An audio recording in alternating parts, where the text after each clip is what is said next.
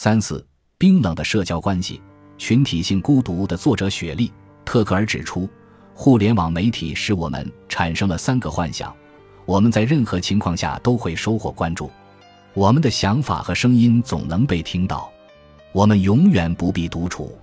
社交网络已经成为我们生活的一部分，但事实上，我们并不能从朋友圈获得所有信息，跟上所有潮流，并告别孤独。也不能真正成为假扮或伪装出来的自己。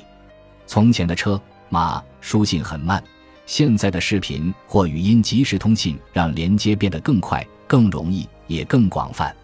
但如今的亲密关系往往有一个共同点：冰凉。然而，社交网站在把我们的人际关系变得简单、快捷的同时，也让它变得不再真实。我们沉迷其中。最后却发现内心越来越孤独，一部分人开始不满足于生日夜只有零零星星的网友陪伴，于是互联网给出了新的解决方案——仿真陪伴产品，Siri、微软小冰、Wobot 等不同种类和功能的线上仿真陪伴服务，在很大程度上满足了我们对双向沟通的渴求。他们让我们感觉到，至少这一刻，我们正在和另一个人聊天。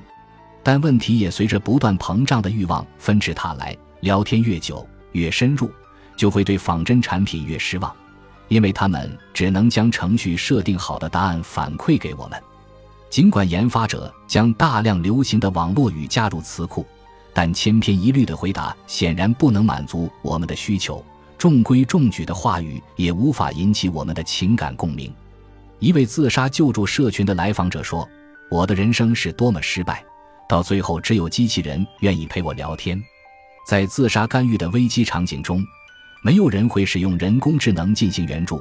活生生的人的温度和情感是人工智能至今无法替代的。无论从感性还是理性角度来看，人与人之间的亲密关系的真实性才是关键因素。真实性意味着设身处地为人着想的能力，以及因经历相似产生情感共鸣的能力。而机器人即使拥有庞大的语料库和逻辑精密的算法，也难以用它们冰冷的身躯给出一个三十七摄氏度的温暖的拥抱。科技和互联网的发展造福了全人类，但任何事物都有两面性，科技和互联网也不例外。对人类而言，个体之间的关系随着互联网的发展会变得越来越浅薄，从强关系变为弱关系，而我们作为智人。绝不应该被器物和技术制约。